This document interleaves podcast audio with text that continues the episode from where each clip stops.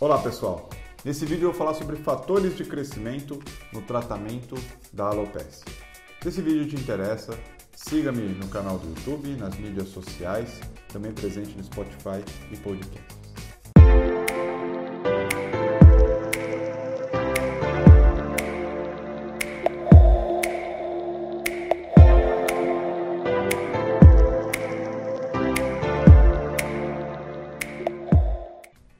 Olá pessoal, nesse vídeo eu vou fazer um breve comentário sobre o uso de fatores de crescimento no tratamento da alopecia.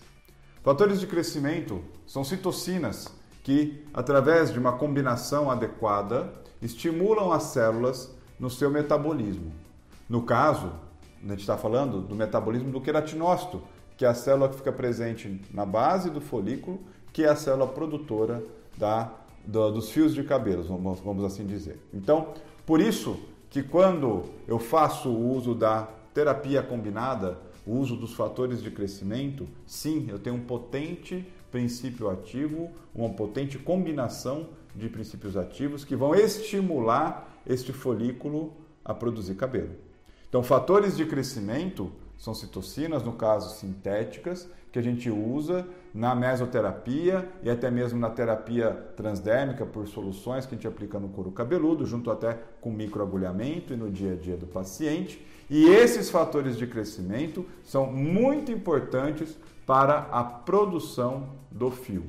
Aquele queratinócito que está na base do folículo, que uh, está com o passar da vida desestimulado, vai entrando numa senescência, numa senilidade, vai tendo seu metabolismo mais lentificado. Quando presente ou embanhado por fatores de crescimento, estimulado por fatores de crescimento, ele vai ter uma recuperação da sua produção habitual de proteínas, no caso.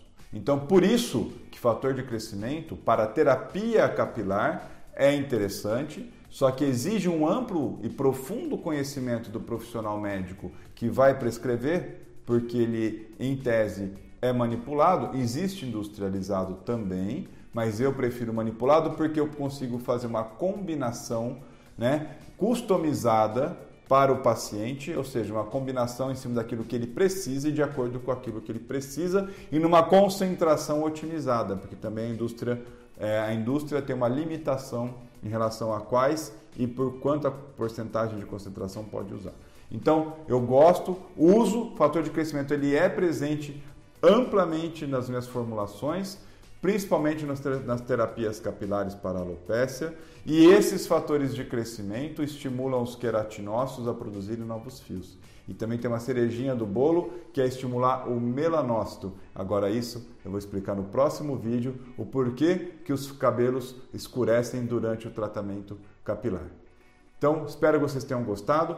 Faça seus comentários, que são através deles que a gente é, produz o nosso material. Curtam e sigam-me nas mídias sociais e podcasts. Um abraço e até o próximo.